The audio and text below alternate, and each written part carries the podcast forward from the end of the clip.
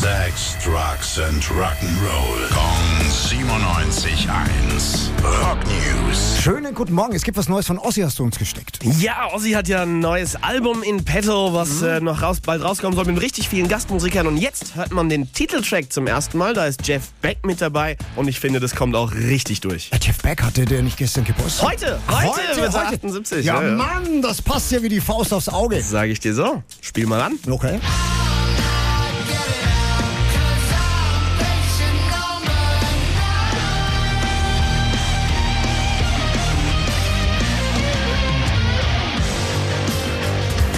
Patient Number 9. Ja, ist der Titeltrack vom neuen Album. Nicht nur Jeff Beck ist da Gastmusiker, ein Haufen andere Leute noch. Und der Song, das finde ich das witzig daran, hat er zusammen mit Sharon geschrieben, der Ozzy. Sharon!